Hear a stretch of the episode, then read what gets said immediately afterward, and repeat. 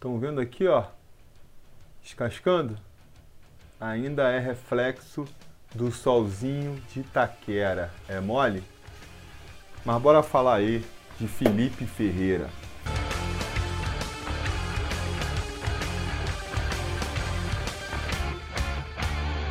Fala, torcida vascaína, Felipe Tiru de volta na área hoje para falar de Felipe Ferreira, o último contratado do Vasco em 2019. Pois é, Felipe Ferreira que foi inscrito no Campeonato Brasileiro no apagar das luzes, faltando ali minutos para fechar a janela de transferência no Campeonato Brasileiro e é então o último reforço do Vasco para essa temporada. Isso aconteceu por causa de uma briga entre ele e o CRB, né? O Felipe Ferreira é jogador da Ferroviária de São Paulo, estava emprestado ao CRB, mas com uma cláusula em que se ele tivesse proposta de um time de Série A, ele deveria ser liberado. No entanto, ele viveu uma excelente fase no CRB, CRB que disputa a segunda divisão, está na faixa de classificação para a primeira, né? Tá ali no G4 da Série B e que tem no Felipe Ferreira, ou tinha no Felipe Ferreira, o seu principal jogador. Obviamente, não queriam ver ele saindo assim de graça, protestaram quanto deram,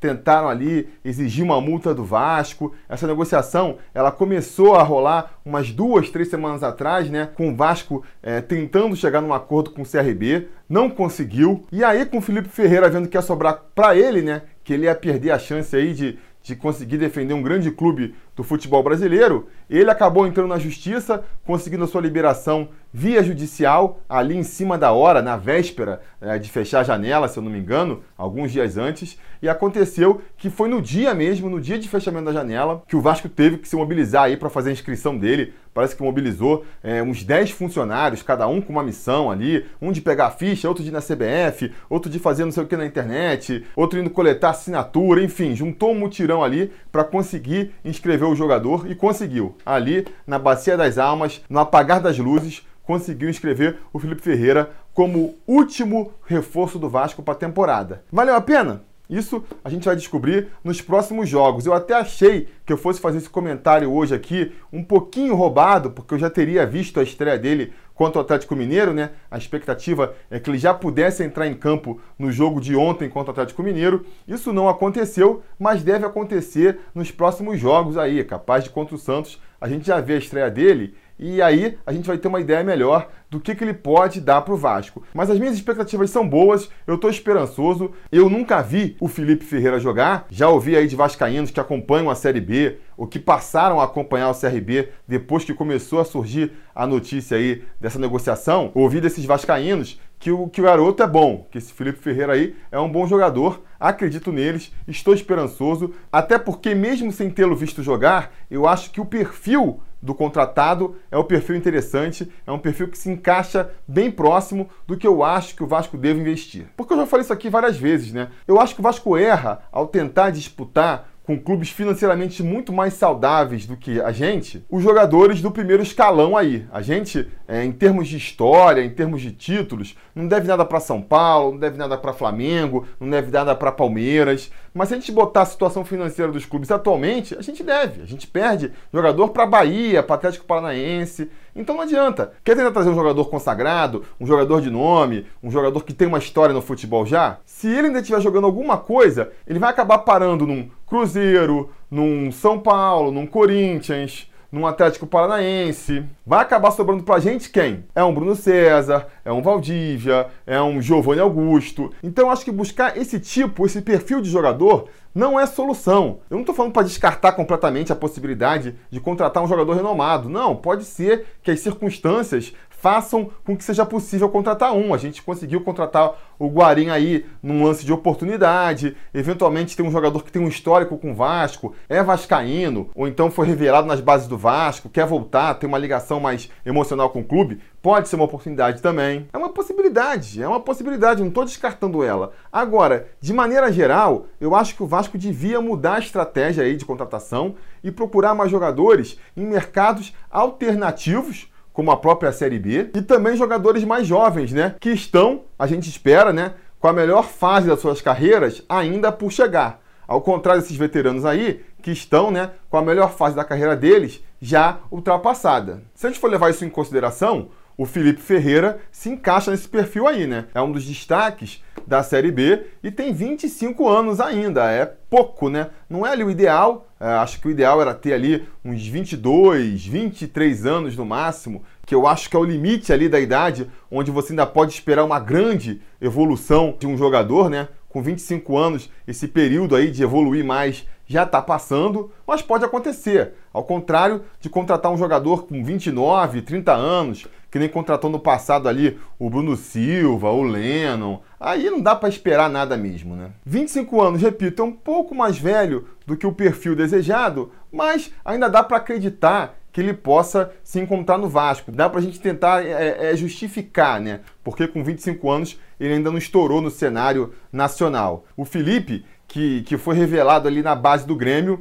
mas aos 20 anos foi negociado para o Atlético Goianiense, aí passou pelo Tubarão de Santa Catarina, foi para um time sérvio, voltou para o Ferroviária, aí chegou a jogar no Taubaté também, depois voltou para a Ferroviária de novo e estava emprestado para o CRB. Então realmente não é um currículo de impressionar ninguém, mas repito, dá para justificar. Ele de repente demorou para estourar, né? quando estava lá na base do Grêmio, ainda não tinha revelado o talento que ele tem hoje, ou então não tinha a cabeça no lugar, não tinha um físico ainda. A base do Grêmio é uma base disputada, a gente sabe, o Grêmio está sempre revelando grandes jogadores. Deve ter sido dispensado ali aos 20 anos. E aí começou a peregrinação de grande parte dos jogadores brasileiros, né? Que tem que achar um lugar ali para jogar muitas vezes um lugar sem destaque, é, demora a ser visto e acaba mesmo tendo essa dificuldade de ser encontrado. E aí acabou acontecendo só agora, quando ele conseguiu ali ser emprestado para um time da Série B, que para ele já foi um salto na carreira, porque Ferroviária, Taubaté, Tubarão, que, que, divisão esses times estão jogando, tá ligado? E aí conseguiu então esse salto para jogar da Série B e agora já tá conseguindo um salto maior ainda, indo para um time de Série A. Isso, na verdade, é um ponto aí que me deixa com boas expectativas em relação a ele. Porque se a idade é um pouco acima do que eu gostaria, pelo menos a gente está contratando um jogador no seu melhor momento. A gente sabe que ele está atravessando o melhor momento. A prova inequívoca disso é o esforço aí que o CRB está fazendo para tentar segurar ele, né? Ameaçou entrar na justiça e tal. Se você procurar a opinião dos torcedores do CRB, tá todo mundo lamentando a saída é, do Felipe Ferreira, né?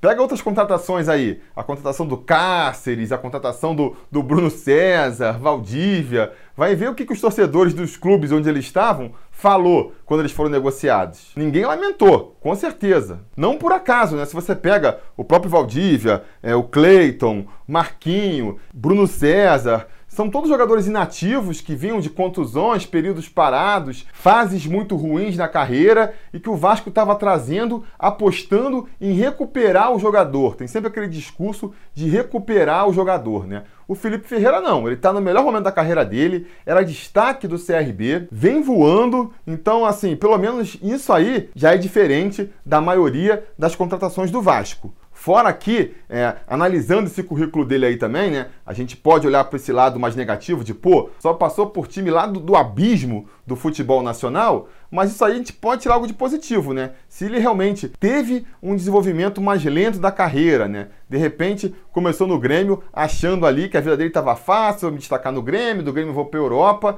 De repente, passou uns aninhos aí comendo pão que o diabo amassou nas categorias mais baixas do futebol brasileiro, agora ele volta com muito mais garra, muito mais focado, disposto a recuperar o seu lugar no futebol. Acredito que ele deve entrar muito motivado, né? A gente viu isso aí pela decisão dele de entrar na justiça, de falar, cara, não vou deixar passar essa oportunidade. Então eu tô esperando um jogador aí talentoso, no auge da forma e chegando com a faca nos dentes, disposto a mostrar seu valor né, no Vasco da Gama. Esses são os, os fatos, os argumentos aí que me deixam empolgados com essa contratação do Felipe Ferreira. É, a gente não sabe exatamente qual é o salário que ele vai receber, mas não deve ser nada muito absurdo, né? Não deve ser um salário alto. Então, por conta disso tudo, eu aprovo sim a contratação do, do, Felipe Ferreira, vem para uma posição carente do time também, né? Ele joga mais ali como armador, pode jogar até pelas alas, mas é um meia que fez bastante gols pelo CRB, seis gols na Série B, fez bastante assistências também. Então é, é um perfil que estava faltando nesse elenco do Vasco aí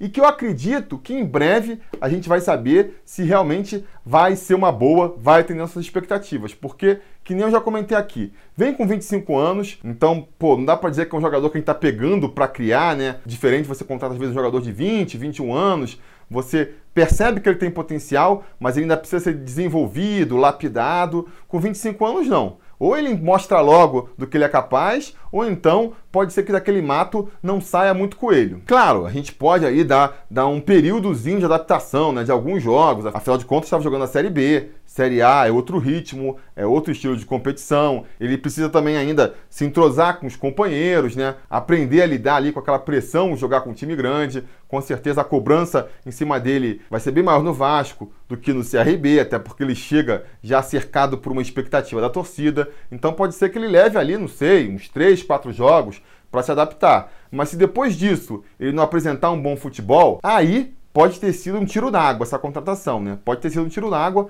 mas ainda assim, por causa do perfil que eu estou comentando aqui, eu acho que é uma aposta válida e aí fica até sendo, na verdade, o primeiro grande teste para a gente analisar o trabalho do André Mazuco, né, que foi contratado aí no meio do ano para substituir o Alexandre Faria no departamento de futebol. Porque o Alexandre Faria, o seu antecessor, já fez algumas apostas com esse perfil, né? A gente contratou no começo do ano o Ian Sassi, o Lucas Mineiro, o Ribamar, o Cláudio Vinck, todos jogadores novos, de mercados mais alternativos. Cláudio Vinck estava jogando a Série A pelo esporte, mas o, o Ribamar estava lá na Austrália, se eu não me engano, né? Estava no Egito antes. O Ian Sassi e o Lucas Mineiro estavam jogando a Série B. Então era o mesmo perfil e nenhum deles se mostrou um grande acerto. Muito longe disso. Ian Sassi, Lucas Mineiro já até saíram do Vasco. Cláudio Vink está afastado. O que está se dando melhor aí é o Ribamar, que foi reintegrado agora e está sendo isso aí que a gente viu. Então, quer dizer, você encontrar um jogador nesse perfil ideal é só o começo do trabalho. Depois tem um processo muito mais complicado